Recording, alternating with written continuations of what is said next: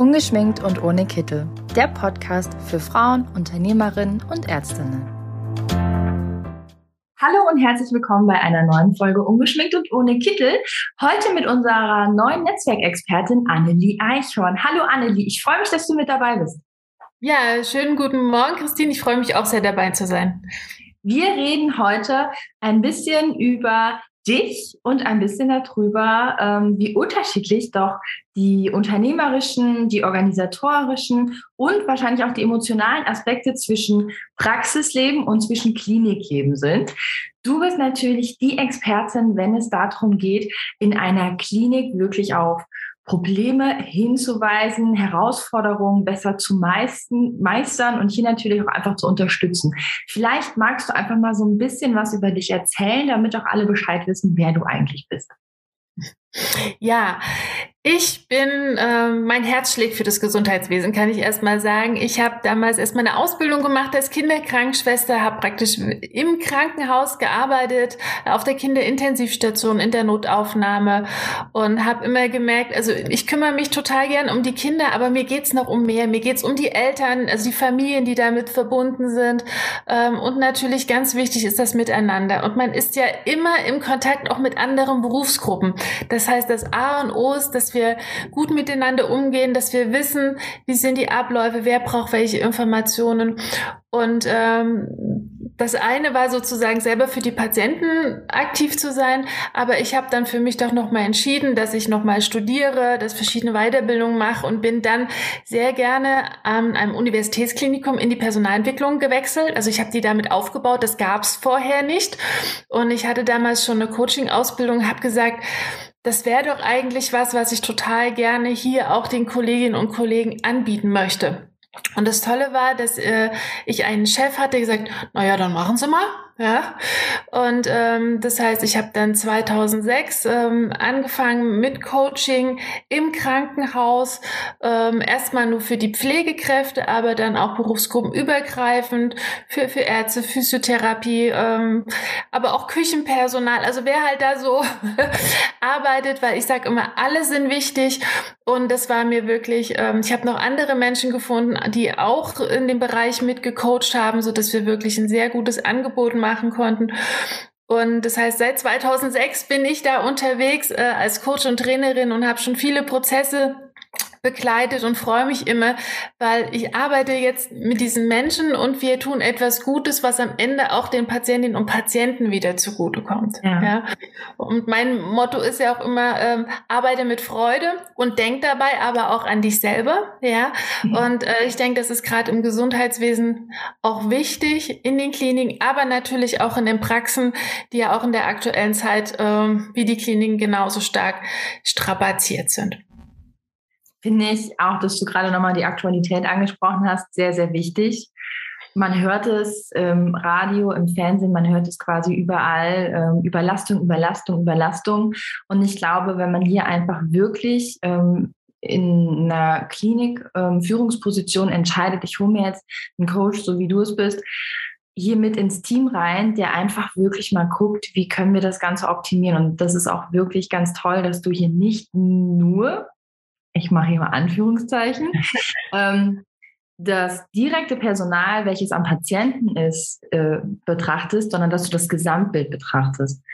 Das finde ich besonders in einer Klinik, die auch einfach so groß aufgebaut ist, enorm wichtig. Mm, jetzt gibt es ja auch was richtig Cooles. Du hast ja schon einen Preis deswegen gewonnen. Magst du noch ganz kurz was dazu sagen, bevor wir mehr in die Thematik reingehen? ja, gerne.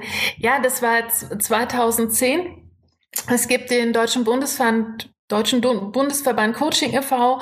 und der lobt alle zwei Jahre einen Coachingpreis aus in zwei Kategorien und eine davon ist äh, Organisationen. Das Ziel ist, Unternehmen und Menschen in Unternehmen, äh, die etwas Innovatives gemacht haben, dafür auch auszuzeichnen. Und ich hatte das zu diesem Zeitpunkt gerade in der Uniklinik Frankfurt den internen Coach Pool eingeführt. Das heißt, ich hatte Menschen gefunden und wir haben gemeinsam halt ein, ein Konzept entwickelt, um Coaching allen Beschäftigten, egal welche Berufsgruppe, egal welche Hierarchiestufe anzubieten. Und es war auch sehr gut angenommen worden. Wir hatten tolle Evaluationszahlen, die Jahre später dann auch noch. Und das war einfach dieses, ich, ähm, ich habe gedacht, wir haben hier was Tolles gemacht. Ich bewerbe mich einfach. Ich hätte nie damit gerechnet, dass ich den Preis bekomme. Ja. Und als es dann hieß, ich bin neben SAP nominiert, dachte ich schon so, wow, SAP, mhm. das ist ja der Hammer. Ja. Yeah. Und die äh, bilden sogar Coaches aus. Und dann dachte ich, naja, es ist einfach toll, neben denen halt dann auch zu diesem Kongress fahren zu dürfen und auch andere Coaches kennenzulernen, mhm. also zu Netzwerken, so wie wir das hier ja auch machen. Ja, und am Ende war es so, dass es hieß, also beide Beiträge sind qualitativ qualitativ wertig, also wertvoll auf Augenhöhe. Aber es gibt ähm, einen Punkt, wo die Einführung einfach noch schneller war und es ist eine neue Branche. Ja, und das stimmt. Gedacht, oh. Ja, und dann war es wirklich so, dass es hieß, ja, Annelie Eichhorn bekommt den Deutschen Coachingpreis 2010 und das war wow. natürlich äh, gigantisch. Ich habe ja. mich riesig gefreut. Und in, in meiner Klinik, die konnten erstmal gar nichts damit anfangen. Die dachten, das ist ja Nischenmeinung, äh, Mitteilung. Ähm, dann habe ich gesagt, nein, wir sind die Ersten im Gesundheitswesen. Das ist toll, wir sind Vorreiter. Und dann ging auch erstmal dann eine Welle los, dass dann andere Kliniken angefragt haben. Ich bin dahin, habe dann erzählt, wie wir das gemacht haben, habe andere äh, darin auch bestärkt, weil ich fest davon überzeugt bin, das ist mit das wirksamste Personalentwicklungsinstrument überhaupt weil es mhm. einfach direkt an den Menschen und an den Teams ansetzt und nicht ihnen was aufstülpt, sondern mit ihnen gemeinsam die passenden Lösungen entwickelt. Und ja, das war 2010, jetzt ist schon über zehn Jahre her. Ähm, ich denke da immer noch äh, voll Freude und auch voll Stolz drauf und freue mich einfach, wie viel mittlerweile in der Richtung auch passiert ist. Ja. Man muss ja auch ganz klar sagen, also wir haben tatsächlich die meisten Expertinnen, die in die Praxen reingehen. Und es ist einfach, der Markt ist noch nicht so groß für die ähm, Coaches, die in die Kliniken reingehen. Also es ist hier ja wirklich auch einfach das Potenzial da und ich finde es auch ganz toll, dass es jetzt mal genutzt wird, weil ganz oft ist es ja so, die Abläufe sind alle gleich, wir haben eigentlich gar keine Zeit, dass jetzt noch ein Coach hier mitgeht, dann sagt er vielleicht auch noch unangenehme Dinge, die wir dann ändern müssten. Das sind ja auch immer dann für die, ähm, ja, ich bleibe mal dabei für die Führungskräfte, also auch einfach die Chefs von Kliniken, Dinge, die die vielleicht nicht unbedingt hören möchten. Wie kommt das an, wenn du mit da reingehst und wenn du dann vielleicht auch hier und da sagst, ah, hier könnte man noch ein Stellschräubchen drehen und hier könnte man noch was machen. Sind die eher so, dass die sagen, ja, ja, okay, wir machen das dann oder sagen die auch wirklich, wir arbeiten jetzt mit? Oder ist das eher das Personal, wo du halt direkt dran bist? Mhm. Also in der Regel ist es so, dass ich ja geholt werde oder eingeladen genau. werde und ähm, dass ich nicht unbedingt sage, das und das solltet ihr mhm. ändern, sondern ich gebe eine, einen Raum, damit die Mitarbeitenden selber sagen, was sind denn die Punkte? Wo sind wir richtig gut? Wo ist es schwierig? Und wo sagen wir, darüber sollten wir mal reden? Und das heißt, die Punkte, die kritischen Punkte kommen in der Regel aus dem Team selber. Und dann biete ich praktisch nur diesen Rahmen, das ernst zu nehmen und zu gewichten und sagen, okay, und an was wollen wir jetzt ganz konkret arbeiten? Mhm. Ja, und dann ist es praktisch nicht die von außen, die ist so schlau und kommt jetzt mal, sondern ich begleite die einzelnen Personen oder die Teams darin, zu, äh, zu erkunden, was ist bei uns die, die Schwachstelle, wo wollen wir hin und was können wir wirklich gezielt machen. Und der ähm, Unterschied vielleicht auch, sag, sag, ich mal, zur Verwaltung oder zur, zur Wirtschaft ist gar nicht unbedingt äh, im Krankenhaus dieses, da kommt jemand und, und wir arbeiten jetzt an den Themen. Ich glaube, die großen Herausforderungen in dem Klinikum sind wirklich die Rahmenbedingungen, hm. weil wir halt eben Schichtdienst haben, weil ich nicht immer alle Menschen haben, weil es eine besondere Situation ist, organisatorisch, emotional. Das heißt, die Rahmenbedingungen sind oft so, dass die Menschen denken, oh Gott, bei uns ist alles so kompliziert und wir haben haben überhaupt keine Zeit und wir kommen nie alle zusammen. Wir können das überhaupt gar nicht erstmal anfangen. Ja. Und dann an die Hand zu sagen und sagen, doch, auch dafür gibt es Lösungen und es lohnt sich, diese Zeit sich auch mal zu nehmen und wir schauen, wie es bei Ihnen reinpasst. Das ist dann oft dieses, okay, dann probieren wir es. Und dann sind Sie hinterher auch dankbar, dass wir das gemacht haben. Ja. Jetzt ist es natürlich momentan nochmal eine etwas heiklere Lage. Merkst du das in den Klinikum? Ja, also natürlich mit Präsenz, wie es sonst war, dass man gesagt hat, okay, man hat so seinen, seinen Slot, wo man in die Klinik mhm. reinkommt und dann vielleicht im, im, im Wartezimmer oder in einem Besprechungsraum das Coaching macht. Das geht so in der Form nicht. Das heißt, Teamcoaching ist schon deutlich erschwert. Ähm, was kein Problem ist, sind so Thema Einzelcoachings, weil da hat man eine Person und dann kann man das über Zoom sehr gut machen oder halt auch mal mit Abstand, wobei ähm, eine ganze Zeit lang durfte man ja überhaupt nicht ein Klinikum betreten oder eine Klinik. Ja, also da war ja wirklich auch für, selbst für Angehörige nur zu ganz speziellen Zeiten. Das heißt, diese Arbeit per Telefon und Video, das ist eigentlich der große Gewinn in dieser Zeit, der auch geholfen hat, dass Menschen das trotzdem in Anspruch nehmen können. Teamcoaching ist wirklich, kommt jetzt langsam wieder, weil auch wenn ich mir überlege, ich arbeite, vielleicht wenn ich mit einem Oberarztteam gehe, dann geht das. Die haben in der Regel auch ihren Arbeitsplatz und dann können die das auch machen per Video. Aber in der Pflege, ja, da hat ja nicht jeder seinen Computer, über den er sich jetzt einwählen kann. Und das sind natürlich auch wieder organisatorische Rahmenbedingungen, die das Coaching erstmal erschweren. Aber ich hoffe sehr, dass auch mit der Zeit, gut, jetzt haben wir gerade die vierte Welle, ähm, aber dass es dann auch wieder besser wird und wir auch wieder ähm, Teamcoachings in, in Präsenz machen können. Jetzt werde ich dich mit einer Frage arg überrumpeln. Okay. Weil die Frage, ähm, die ist vor ein paar Tagen bei uns reingekommen und wir haben die alle so ein bisschen zur Seite geschoben und haben immer wieder gedacht, uh, die ist aber arg knifflig. Und zwar war die Frage, kann ich durch ein Coaching in der Klinik mein Pflegepersonal besser halten? Wir alle wissen, es ist momentan ein ähm, ein anspruchsvolles Thema, ein ernstzunehmendes Thema. Ähm, viele Debatten, viele Kritiken auch an dem Umgang. Wie würdest du das einsetzen? Also wie würdest du das ähm, also so als Coach sagen, was kann man hier einfach auch wirklich für eine Klinik verbessern und wie kann man auch einfach diese Angst davor, dass man noch mehr Pflegepersonal verliert, eindämmen?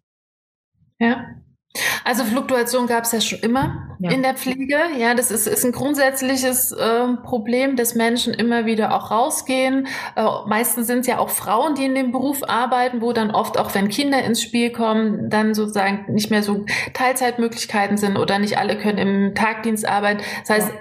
Das Thema ist natürlich schon immer da. Wie halte ich die Person in der Pflege, ist jetzt aber nochmal verstärkt, ganz klar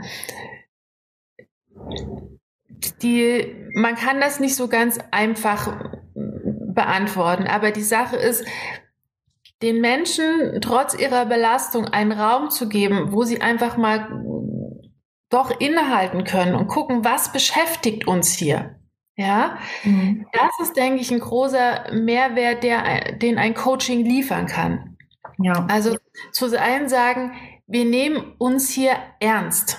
Ja, mhm. also Wertschätzung ist ein wichtiges Thema und damit meine ich nicht einen, Pla einen Applaus, den es ja auch äh, ja. Vor, vor einem Jahr gab, sondern wir würdigen uns mit dem, was wir hier machen. Und zwar nicht nur wir als Pflegekräfte, sondern wir einfach als Menschen. Ja, also dass die mhm. Menschlichkeit auch in den Teams nicht verloren geht und nur noch gerannt, gerannt, gerannt wird und man überhaupt nicht mehr weiß, wann bin ich reingestolpert und wie putze ich wieder hier raus in meiner Schicht. Ja, also einfach diese die soziale Bindung äh, im Team zu halten und zu stärken, das ist was Wichtiges. Und dann natürlich auch zu gucken von den Abläufen her. Ähm, es sind während Corona natürlich an, auch aufgrund der Belastung sind noch weitere Menschen rausgegangen. Ja, es werden auch wie immer wieder Patienten, also auch Beschäftigte krank. Das erhöht immer wieder den Arbeitsdruck auf die, die da sind. Und das sind ja eh nicht genug, wie wir alle wissen. Ähm, und dann auch zu gucken, okay, wie können wir uns dennoch immer noch mal wieder organisieren im, im Kurzen, was sind unsere Prioritäten? Ja, ob man dann sagt, okay, wir haben einen Notfallplan und dann machen wir das so und so. Wen können wir nochmal von einer anderen Station abziehen? Ähm, wo können wir vielleicht noch Menschen doch nochmal stundenweise reinholen? Also, dass man einfach äh, sich das nochmal gönnt, zu sagen, wir schauen nochmal ganz konkret, wie haben wir das hier für uns organisiert? Und gibt es nicht doch nochmal so kleine Stellschrauben, ähm, wo wir etwas für uns verbessern können? Es gibt nicht die große Zauberformel, aber es gibt, denke ich, doch kleine Möglichkeiten und die helfen dann vielleicht doch, dass jemand sagt, es ist mega anstrengend, aber ich will diese Durststrecke doch noch mit meinen Kolleginnen und Kollegen durchhalten. Ja. Ich glaube auch besonders das Thema Wertschätzung, Kommunikation, die richtige Kommunikation, positive Kommunikation ist äh, das, was wir vom ähm, Zahnärztinnen und Ärztinnen-Netzwerk mitbekommen haben, ein sehr, sehr großes Thema, besonders in Kliniken. Da sind wir, deswegen sind wir so froh, dass du jetzt mit dabei bist. Und ähm, ja, ich würde einfach mal sagen, für ja. Ich würde ich würd gerne noch eine Sache. Ja, sehr gerne. gerne. Weil oft sind ist man ja doch so, so gehetzt. Also ich war ja früher selber am Bett. Ja, so heißt das ja. ähm, ich weiß, unter welchem enormen Druck man ist und auch, ähm, dass man versucht, dass die Patienten irgendwie Verständnis haben. Aber die Patienten sind alle in einer Ausnahmesituation. Ja, ja. die müssen jetzt auch kein Verständnis haben dafür, wie es den, den Ärztinnen, den Ärzten und den Pflegekräften geht. Ähm, aber ich bin auch unterwegs zum Beispiel als Körpersprachetrainerin und mir ist das Thema ähm, der Einsatz von Körpersprache in der Kommunikation mit den Patientinnen und Patienten ist mir sehr wichtig, mhm. weil da gibt es auch kleine Elemente, die ich nutzen kann und dann fühlt sich mein Patient, meine Patientin verstandener, aufgehobener, traut sich eher was zu sagen. Also es gibt so gewisse Techniken, die noch gar nicht so in den Köpfen verankert sind und wir sie vielleicht auch vom, vom Persönlichen her verlernt haben. Ähm, und so ein paar kleine Hilfsmittel, die einem den Alltag leichter machen können. Und ähm, das ist natürlich auch etwas, was dann auch die Freude am Beruf ein Stück weit unterstützen kann. Hm.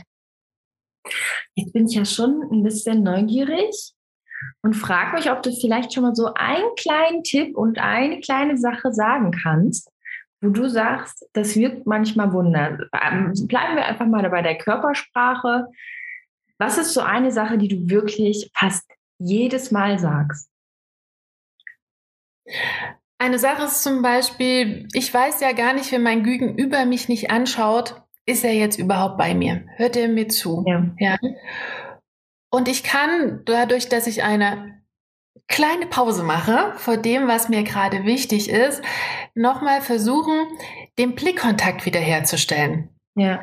Ich erzähle mit mal zum Beispiel einer Patientin, sie haben jetzt die und die Untersuchung und sie schaut mir, schaut mich gar nicht an. Aber wenn ich dann kurz innehalte, mhm. kann es sein, dass ich den Blick wieder bekomme und dann weiß ich, okay, jetzt sind wir wieder in Kontakt, wir können weitersprechen. Ja. Wenn ich mir trotzdem aber noch unsicher bin, dann macht es Sinn, auch wenn es sich vielleicht komisch anhört, nochmal zu fragen, was haben Sie sich denn jetzt behalten? Ja, was ist jetzt ja. wichtig als nächstes? Also, dass ich mich nochmal rückvergewissere.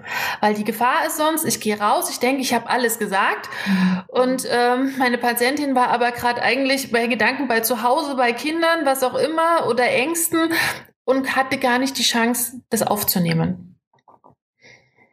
finde ich einen guten Hinweis, besonders wenn man sich dann überlegt, natürlich diese Sekunden, wo man die Frage nochmal stellt oder wo man auch die Pause macht, die mehren sich am Tag.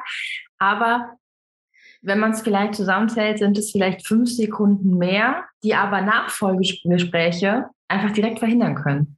Weil man dann nicht nochmal hingerufen wird und wo dann nochmal gefragt wird, ja, ich hätte da nochmal eine Frage, ich habe eben nicht richtig aufgepasst. Also das ist schon mal ähm, kann man sich, glaube ich, auf jeden Fall und sollte man sich auch auf jeden Fall zu Herzen nehmen, das einfach mal ausprobieren. Und ich glaube, wenn man das so fünf, sechs, sieben, acht, zwanzig Mal gemacht hat, dann hat man es vielleicht auch einfach so verinnerlicht, dass es dann einfach äh, ganz normal ist. Also das war auf jeden Fall schon mal ein Tipp und es werden noch ganz, ganz viele Folgen. Also für das, äh, für den ersten Podcast, den wir zusammen gestaltet haben und ich bin mir sicher, da kommen noch ganz, ganz viele, war das erstmal eine kurze Einführung, wer du so bist, was du so tust. Und ich würde sagen, ähm, vielen lieben Dank und wir freuen uns auf alles, was da noch kommen mag. Sehr gerne. Ich freue mich auch. Bis zum nächsten Mal. Bis zum nächsten Mal.